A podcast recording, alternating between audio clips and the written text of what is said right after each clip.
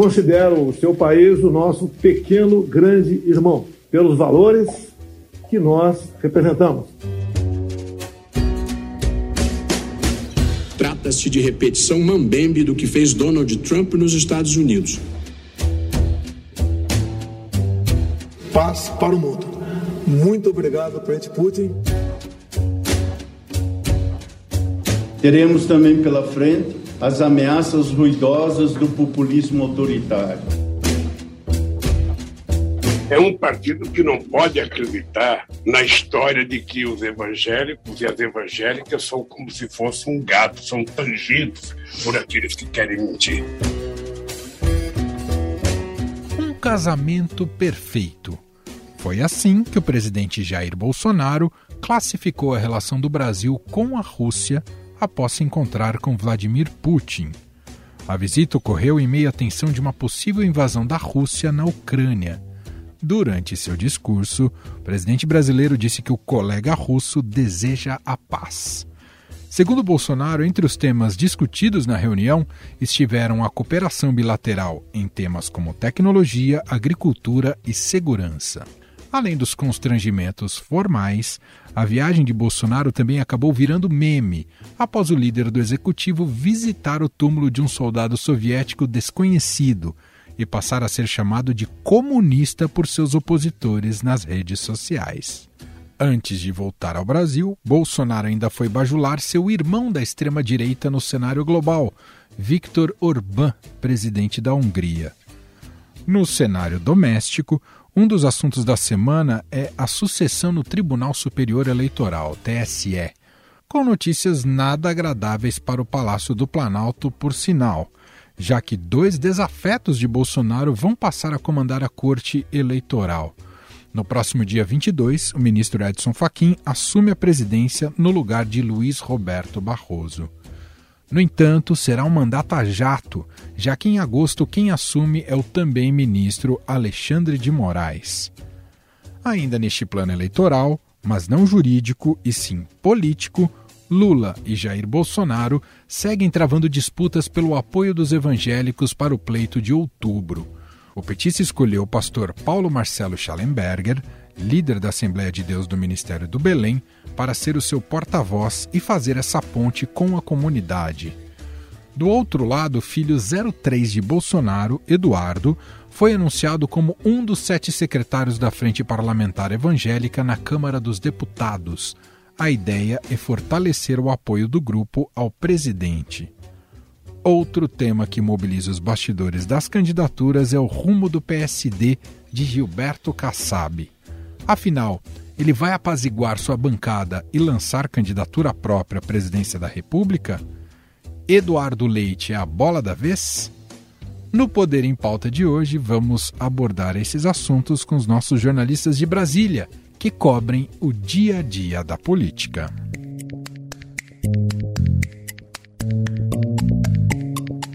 Começando por Vera Rosa. Oi, Vera, você tá bem? Oi, Emanuel, tudo bem? E você? Tudo ótimo. Frazão, tudo bem? Tudo certo. E Felipe Frazão também está aqui a postos. Oi, Frazão. Oi, Emanuel. Oi, Vera. É um prazer estar com vocês e com os nossos fiéis ouvintes de novo. É isso. Eu queria começar o programa antes da gente entrar nos assuntos de hoje, que a gente selecionou aqui para o Poder em Pauta, mas manifestar a nossa solidariedade a todas as vítimas, familiares, todos que estão envolvidos ali em Petrópolis, na região serrana do Rio de Janeiro, após mais uma tragédia, mais uma catástrofe que ocorre todo ano no Brasil relacionada às chuvas. Né? Se faz pouco trabalho preventivo. Uh, tivemos já a sequência aqui nesse país, começando por Minas Gerais, depois Bahia, São Paulo e agora Rio de Janeiro com, uh, com Petrópolis, né, que tem sido, inclusive, uma tragédia de maiores proporções. Enfim, está todo mundo muito tocado pelo que temos acompanhado dali e que de alguma maneira também sirva de lição, já que a gente está em ano eleitoral, que sirva de lição para reflexões de projetos que vão além da retórica, né, de comprometimento de fato com a segurança da sociedade e da população. Enfim, eu precisava dar esse recado aqui no princípio do programa. Não sei se vocês querem acrescentar alguma coisa só sobre essa crise recente é, sobre Petrópolis. É, lembrando assim que isso, como você disse, é uma tragédia anunciada, né? Uma, um problema que não é só de chuva, se você for pensar, uma coisa são, obras que já poderiam ter sido feitas é, em Petrópolis, enfim, é uma, é uma realmente lamentável, uma tragédia anunciada. É, fiquei, ficamos todos muito, muito sensibilizados às imagens dramáticas, né? Familiares ali cavando, procurando seus parentes no meio da lama, uma coisa, hum, nossa, horrível, horrível, e acho que poderia muito bem ter sido evitado. É isso. E que, essa, e que não fique só, não sei se você concorda, Frazão, nessa sensibilização da reação pós-tragédia que autoridades têm mas tem depois que todo mundo morreu, não tem antes, né, Frazão? Não tem ação antes, só depois. É, infelizmente, né, Manuel, a gente tá vendo isso 11 anos depois de, mais uma vez, né, 11 anos depois daquele similar caso, né, num verão, na Serra Fluminense, né, no Rio de Janeiro. Eu fico muito sensibilizado, Manuel, porque tenho muitos amigos em, em Petrópolis, graças a Deus estão bem, mas é uma tragédia é, anunciada, reiterada, e como a Vera estava falando, já tinha um plano do município, né, apontando mais de 15 mil casas, mais de 15 mil moradias em áreas de risco, ou seja, a ocupação da serra toda ela é muito problemática, e eu coloco um problema maior, talvez, que não seja só da realização de obras de contenção, como a Vera tinha falado, eu acho que tem mesmo que remover essas moradias da área de risco. Aí você tem um problema econômico, você vai mexer com a vida de pessoas que estão lá há muitas décadas, famílias que já estão estabelecidas. Mas só lembrando que na última vez que isso ocorreu na Serra Fluminense, e pegou muito em Friburgo, em Teresópolis, em Nova Friburgo, teve áreas que sequer se conseguiu é, retirar, encontrar os corpos e as casas. Né? Era tão grande o volume e o volume de água agora correndo pareciam de fato corredeiras, rios muito caudalosos descendo nas ladeiras. A geografia de lá de Petrópolis é tão acidentada quanto dessas outras duas cidades e chocante, né? Como escorria carros, árvores, levavam corpos, pessoas, levavam de tudo e, é muito complicado. isso só vai se resolver de fato para quem não conhece Petrópolis com uma desocupação de certas áreas de encostas que estão no mais alto risco. É, isso vai, infelizmente, voltar a ocorrer com o clima mundial do jeito que está. A gente não é. convivia com isso né, tantas décadas atrás, mas do jeito que a gente está vendo, para os negacionistas climáticos, está aí mais uma demonstração trágica do que está ocorrendo no planeta. Agora vamos à nossa pauta aqui do Poder em Pauta, né, nosso encontro quinzenal, e a gente começa fazendo um balanço da viagem do presidente Jair Bolsonaro e sua comitiva ao leste europeu, primeiro numa visita à Rússia com o presidente russo Vladimir Putin e depois à Hungria, onde encontrou o seu que ele chamou de irmão Viktor Orbán. Considero o seu país o nosso pequeno grande irmão. Uh, sei que o Frazão conhece muito de assuntos internacionais, acompanha isso, também isso na sua carreira jornalística. Queria uma avaliação sua sobre esse momento delicado em que o Bolsonaro foi ao leste europeu, um momento de grande tensão uh, pela possibilidade uh, da Rússia invadir a Ucrânia, né, de grandes negociações diplomáticas. No momento tenso, Bolsonaro manteve-se firme a seu compromisso e foi lá visitar o Putin e depois o Orbán, e com declarações bastante questionáveis, não é, Frazão? Sim, Manuel. Acho que tudo que se queria evitar acabou com o presidente, eh, de uma certa forma, como previsto também, a gente chegou a comentar com isso, né, escrever no Estadão eh, e, e, colocar também na, na Rádio Eldorado era possível prever que alguma declaração do presidente fugiria ao script, né? E fugiu, quando ele disse que é solidário à Rússia. É solidário à Rússia e que é solidário a todos os países que buscam a paz. Isso é o óbvio, mas ele citar nominalmente a Rússia virou manchete internacional nos Estados Unidos, virou manchete no, no Ocidente, nos jornais. Né? Ele está prestando solidariedade à Rússia, dizendo que a Rússia, assim como outros países, querem é, quer a paz também, ou seja, ele está, de certa forma, com as fotografias, se posicionando no momento de, de, de, tensão em que o Ocidente, do qual ele faz parte, os países têm muito mais relações é, entre as sociedades e comerciais também do que com a Rússia, é, inclusive militares, está contrária a essa posição que ele adotou, né? Eles estavam contra essa viagem. O mundo é a nossa casa e Deus está acima de todos nós. Pregamos a paz e respeitamos todos aqueles que agem dessa maneira. Afinal de contas, esse é o interesse de todos nós. Houve muita pressão, discussão, né, Manuel, se deveria ou não ir, argumentos é, a favor e contra, é, a especialistas e diplomatas. Alguns achavam que ele deveria é, desistir da viagem, não especificamente desistir de vez, mas pedir um adiamento de algumas semanas. Outros diziam que não, porque ele se, nesse, dessa forma ele melindraria os russos, melindraria o Putin e estaria cedendo, se alinhando aos Estados Unidos, a Washington. É, então, assim, é, o presidente foi, o presidente o Brasil sempre teve capacidade de se eh, locomover na diplomacia, na geopolítica, de forma equidistante, independente, mantendo, evitando esses alinhamentos automáticos de um lado ao outro, escutando as razões de todos e até, de certa forma, negociando, como a gente viu na crise eh, nuclear do Irã, alguns anos atrás, durante o governo Lula, ajudando no entendimento, na negociação de um acordo, né, numa posição de neutralidade. É, é difícil a gente ver o presidente Bolsonaro fazendo isso. Não foi muito bem o que ele fez, apesar dele atribuir, de certa forma, querer indiretamente tirar uma casquinha, né? Ele e os seus aliados, ministros, dizendo que ele colaborou uh, na retirada das tropas russas, que começaram, e foram, foi anunciada, pelo menos, né? Antes mesmo dele chegar, pisar no solo russo, ele estava entrando no espaço aéreo da Rússia, mas ele acha que ele teve alguma coisa a ver. Alguns dizem que é piada, mas a piada é, é o governo. Esse governo é uma piada, então, né, gente? Porque é, é, é, eles fazem a piada no dia seguinte a piada está na boca do presidente numa declaração oficial.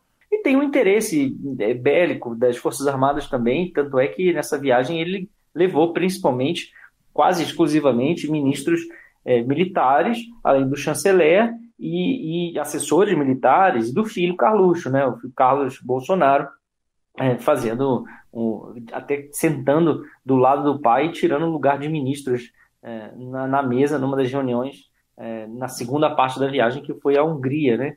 Já concluída também pelo presidente Bolsonaro. Essa, por si só, uma viagem muito mais de interesse ideológico mesmo do presidente, já que estava passando ali pela Rússia, né, dar uma paradinha, porque a Hungria estava no meio do caminho, e visitar o amigo dele, o Viktor Orbán, que vai disputar, né, vai o premier da, da Hungria, o primeiro-ministro vai tentar agora é, se reeleger, mas vai tentar mais um governo. Comungamos também na defesa da família com muita ênfase. Bom, ele tem levou os militares, a Hungria até no, no governo Bolsonaro comprou material militar brasileiro da indústria nacional, o KC-390, o cargueiro, o avião militar, mas a Hungria, por exemplo, já faz parte da OTAN, que é a aliança é, do Ocidente, liderada pelos Estados Unidos e pelos europeus, que está rivalizando com a Rússia. Ou seja, é, é uma viagem difícil de se entender, assim, ela tem uma série de contradições. Vera, quero te ouvir também o que te chamou a atenção dessa viagem internacional de Bolsonaro em ano eleitoral, né, Vera? Exatamente, Emanuel. Olha, eu acho que o interesse do presidente Bolsonaro nessa viagem foi mais pessoal do que diplomático, né? Ele tirou fotos que provavelmente vai usar na campanha, vai ter uma imagem com chefe de Estado importante, como Vladimir Putin. É uma viagem que tem muito mais assim de política interna é, para o público dele. É, na Hungria, por exemplo, ele acenou para os conservadores que o apoiam, né? E agora ele está no ranking dos líderes populistas da direita nacionalista mundial, né? Tem, uma, tem a foto do encontro. É, a agenda, como, como o Frazão disse, foi uma agenda esvaziada, mas não era essa a, a intenção dele. Ele não, na verdade, o timing da viagem foi ruim, mas ele não, não quis desmar, desmarcar, não quis ceder também aos Estados Unidos, né? é, e manteve a viagem. A ele, eu acho que para o público dele teve um significado, né? E além, além disso levou o filho Carlos Bolsonaro, né? Que depois foi perguntado ali o que, que, que o filho dele estava fazendo nessa viagem, o vereador Carlos Bolsonaro, vereador do Rio de Janeiro. Ele disse: ele dorme no meu quarto. Falou isso em entrevista à Jovem Pan. Ele é muito mais importante do que meus ajudantes de ordens. E aí elogiou o filho, disse que ele é, é Carlos Bolsonaro é responsável pelas mídias digitais, né, pelo todas essas redes sociais.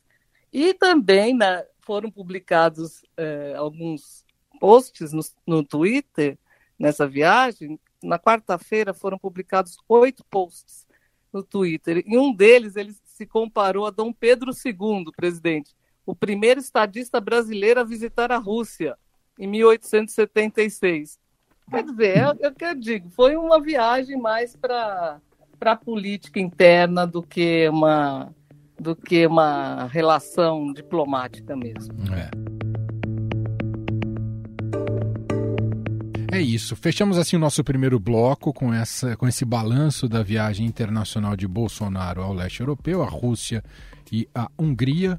Está voltando ao país, ao Brasil. E a gente trata agora de nosso segundo bloco. Vamos falar um pouquinho sobre justiça eleitoral, porque, e claro, isso tem mexe né, com todas as forças políticas, inclusive com o Palácio do Planalto. Estamos em ano eleitoral e tem uma sucessão ali na presidência do TSE. Sai o Luiz Roberto Barroso, estão entrando. Quando eu falo estão entrando, porque o Edson Fachin assume agora, mas só fica até agosto e depois entra Alexandre de Moraes.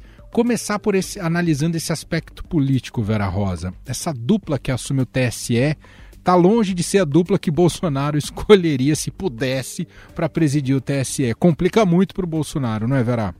Com certeza, Emanuel. É, o ministro Edson Fachin vai assumir a presidência do Tribunal Superior Eleitoral agora de, no próximo dia 22 e em agosto assume Alexandre de Moraes. O presidente tem tido duros embates com, com esses ministros do Supremo, por causa de vários inquéritos, por causa de questão de fake news.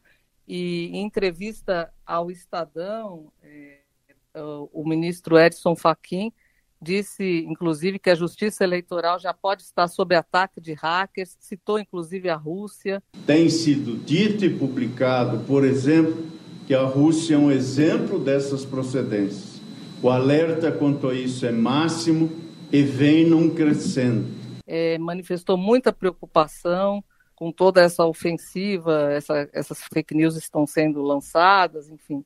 E nessa, nessa quinta-feira, num, num, discurso ali de, é, de despedida do, do TSE, Luiz Roberto Barroso também mandou duros recados ao presidente Bolsonaro e disse que o Brasil vive um momento de deprimente desvalorização mundial. Não é de surpreender que dirigentes brasileiros não sejam hoje bem-vindos em nenhum país democrático e desenvolvido do mundo.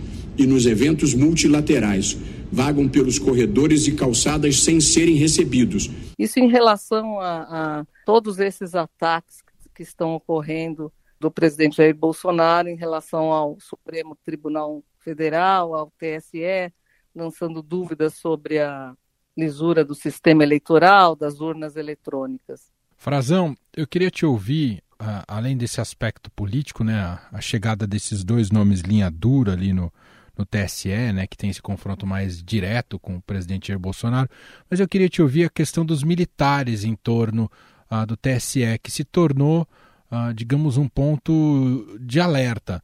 Não só porque o presidente Jair Bolsonaro uh, veio a público para falar que os militares questionar, estavam questionando justamente essa lisura do sistema eletrônico, mas também a desistência do Fernando Azevedo de assumir um cargo importante ali na estrutura do TSE. Queria que você me contasse o que está pegando nessa relação militares, TSE e com Bolsonaro e o bolsonarismo envolvido aí, Frazão.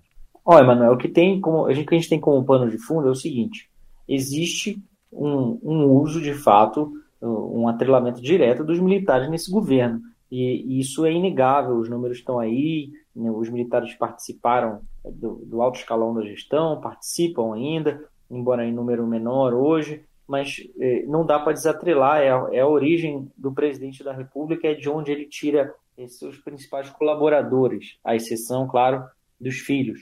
É, então, assim, a imagem das Forças Armadas foi vinculada e sofreu todos os desgastes que esse governo está sofrendo. Isso, inclusive, é, incomoda muito a vários oficiais das Forças Armadas que tem lá na sua, nos seus estatutos, nos seus códigos, uma de suas funções é essa, tentar zelar pela imagem das instituições. É, e, e, o que está acontecendo agora? É, eles estão no meio do caminho, né? Porque o presidente ele está contra, ele está já tentando um álibi ali, uma tentando desacreditar as urnas eletrônicas. Ele, ele, até mesmo na eleição que ele venceu, ele disse que teve fraude. A gente já viu uma série de tentativas dele de de desacreditar, de tirar a confiança das pessoas no voto.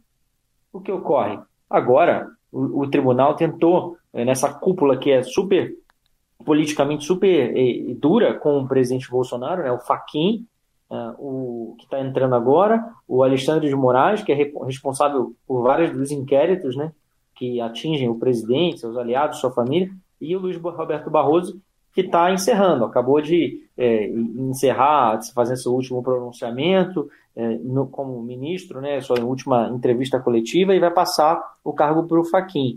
É, eles bolaram essa maneira de trazer um pouco das Forças Armadas para participar do processo de uma forma inédita, é, para tentar blindar ali, criar, tirar da cabeça da população essas é, sombras, essas desconfianças que estão na base da, da, da, estratégia eleitoral do presidente Jair Bolsonaro, da estratégia política do grupo dele, que é desacreditar instituições em geral, a imprensa, o judiciário, a justiça eleitoral, isso faz parte da estratégia deles. E qual é, foi a, a atacada? Trazer o ministro Fernando, o ex-ministro né, da Defesa Fernando Azevedo Silva, general de exército da mais alta cúpula, general de quatro estrelas, atingiu o topo da carreira, para dentro do TSE, ocupar um cargo é, técnico, um cargo de, secretário-geral de coordenação das várias áreas do tribunal.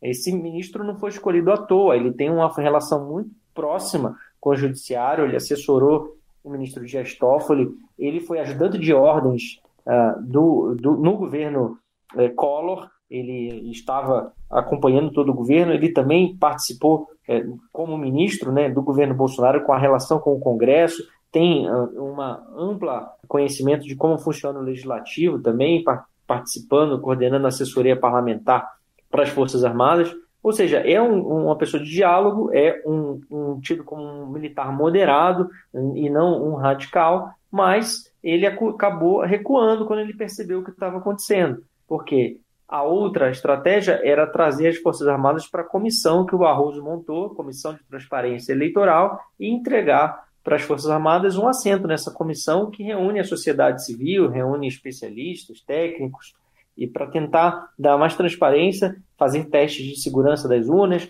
mostrar que elas são robustas, né? reagir a essa ofensiva dos bolsonaristas. Nós estamos tomando novas providências para ampliar a transparência e publicizar ainda mais os mecanismos de auditoria.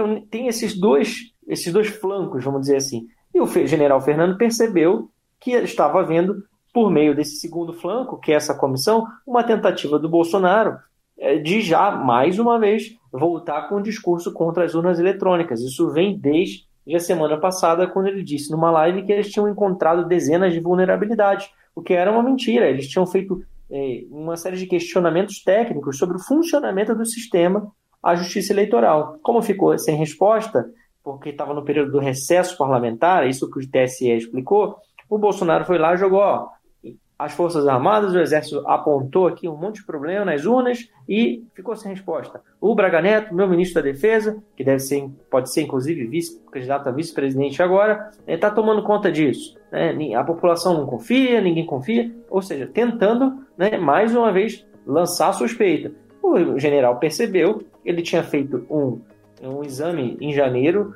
é, que detectou um problema no coração, que existe tratamento imediato, requer cuidados, ele tem um histórico de cardiopatia na família e preferiu é, sair desse, desse caldeirão que está se formando.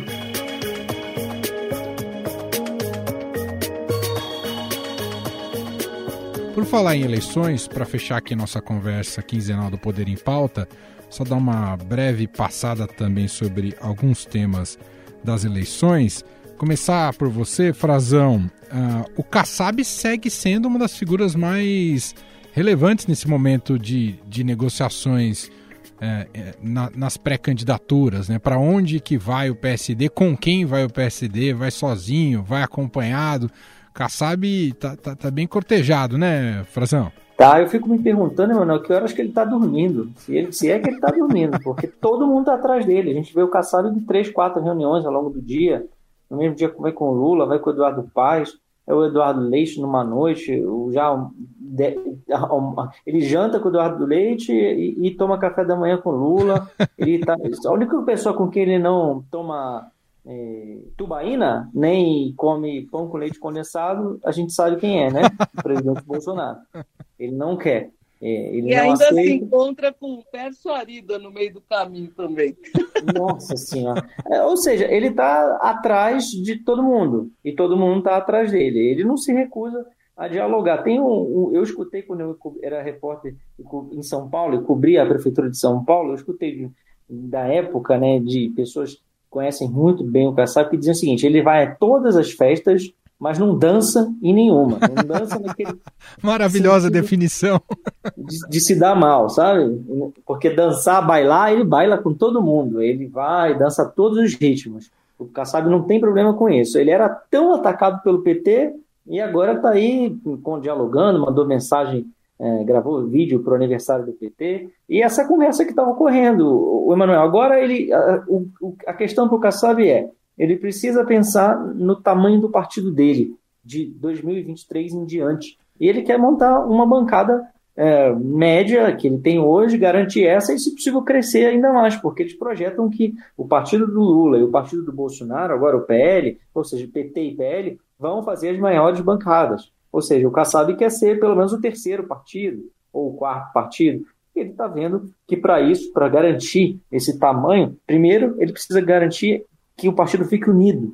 Então, como ele tem bolsonaristas e lulistas na bancada dele, ele está em busca de uma nova terceira via, um, de lançar um, mais um candidato, vendo que o Rodrigo Pacheco, presidente do Senado, que era a pessoa dos sonhos dele, não está afim, né? literalmente não está muito afim. Ainda não disse que não, não, não é, tomou essa decisão publicamente, não anunciou, mas ele já está abertamente trabalhando pelo Eduardo Leite, governador do Rio Grande do Sul, e não encontrou espaço no PSDB, aliás, foi derrotado no, no PSDB, mas tinha, teve apoio, não foi uma derrota assim muito distante, uma derrota fragorosa. Teve, tem muita gente no PSDB que defende o nome dele. Então ele já fez tanto isso de levar gente do PSDB para o PSD, não seria nenhum problema. Agora, se não der certo também, e isso é o que o Lula quer, ele vai, vai apoiar o Lula no longo prazo, no segundo turno ou até no primeiro, né? Vamos ver como é que as, as, os diálogos ocorrem, porque o Lula já está acenando que vai dar, entregar a candidatura da Bahia, retirando Jacques Wagner, para dar para o candidato que o PSD quiser, poderia ser o senador Otto Alencar, que vai apoiar mais uma vez o Belivaldo Chagas, governador de Sergipe, que é lulista, sempre foi, e é do PSD, que vai apoiar o PSD em Minas Gerais, com um candidato que deve ser o prefeito de Belo Horizonte, Alexandre Calil, que eles vão caminhar juntos no Amazonas. Inclusive, muita gente tem, tem orientado o Lula a rever o apoio dele no Rio, a deixar de lado que ele não precisa declarar apoio ao Marcelo Freixo, porque o Marcelo Freixo, do Partido Socialista Brasileiro, vai apoiar o Lula. Obviamente que ele vai apoiar o Lula e vai fazer campanha ao lado do Lula. Que o mais interessante para o Lula era ampliar o seu espectro. E, nesse sentido, isso significaria apoiar o candidato do PSD, que é, é liderado localmente pelo prefeito Eduardo Paz, que também se reuniu com o Kassab essa semana, e com Lula também. E esse candidato hoje seria o Felipe Santa Cruz, ex-presidente da OAB, mais um que foi fez nos últimos anos intensa campanha contra Jair Bolsonaro. Tudo faz sentido. Vera, para fechar com você, Queria te ouvir sobre novas, novos movimentos relacionados à, à busca do voto evangélico. Tem o filho do presidente na frente parlamentar, uh, o Eduardo Bolsonaro, né, na frente parlamentar uh, dos evangélicos, e, e, e, o PT também preocupado em tentar uh, firmar uma base importante nessa, nesse segmento, não é, Vera? Sim, Emanuel. É, inclusive, o ex-governador Geraldo Alckmin, que é será o provável vice, né? a gente já está dando como vice é, na chapa do, do ex-presidente Lula, tem muito bom relacionamento aí com, com os evangélicos e tem procurado conversar com muitos pastores, com bispos, é, inclusive pediu uma conversa com o bispo Samuel Ferreira, que é da Assembleia de Deus, um importante líder ali. E o que a gente soube é que o presidente Bolsonaro está vendo né, que a situação está ficando complicada, apesar do, do governo dizer que não, tem, ele tem apoio majoritário. Certo, tem, só que ainda tem, só que vem perdendo gradativamente. Então, ele é, está marcando um café com vários líderes assim é, evangélicos de porte. O convite está sendo para 100 líderes, 100 bispos e pastores, os principais do Brasil, para um café no Palácio do Alvorada no dia 8 de março. O que, que ele quer com isso? Ele quer é, demonstrar ali a força, demonstrar que todos estão unidos em, em torno dele Vamos ver se ele vai conseguir isso. O, o mais, o mais assim, interessante é que esse café foi marcado para o dia 8 de março. Está previsto para o dia 7 um lançamento de um podcast do, do PT exclusivamente voltado para o público evangélico. Está previsto esse lançamento do podcast de um programa de entrevistas com o pastor Paulo Marcelo, que também é da Assembleia de Deus. Que a gente deveria criar na televisão do PT, na rádio do PT, um momento evangélico. Então, assim, a data foi escolhida já para fazer esse contraponto, né? E, e a, a, na frente parlamentar evangélica assumiu a presidência o deputado Sóstenes Cavalcante, que é ligado ao pastor Silas Malafaia, e Sóstenes conseguiu emplacar ali na direção Eduardo Bolsonaro, filho é, do presidente Bolsonaro, e a, o deputado Hélio Lopes, que é um aliado de carteirinha do Bolsonaro, tá na, direção da Frente Parlamentar Evangélica. Eu estava conversando com o deputado Sóstenes e ele dizendo que não, isso não tem chance, Vera, de ter esse apoio ao Lula. É, o apoio ao Bolsonaro está garantido. Inclusive, esse casamento aí de é, jacaré com cobra d'água não vai dar em nada. Os evangélicos estão percebendo isso. A gente até admira o Alckmin, mas não é possível, assim, tentando minimizar é, esse racha é, no mundo evangélico. Mas, mas o fato é que o, o presidente tem perdido apoio entre seus fiéis seguidores, sim. Bom, a gente segue acompanhando, evidentemente, todos os movimentos e movimentações nesse processo eleitoral, desse ano eleitoral, e vai comentando e analisando por aqui no Poder em Pauta. Esse é o nosso encontro quinzenal com os repórteres em Brasília, nosso time aqui formado pelo Felipe Frazão e pela Vera Rosa, que eu agradeço os dois agora para a gente se despedir. Muito obrigado, Vera Rosa, mais uma vez. Até daqui duas semanas, Vera. Obrigada, Emanuel. Obrigado aos nossos ouvintes e ao meu parceiro Felipe Frazão.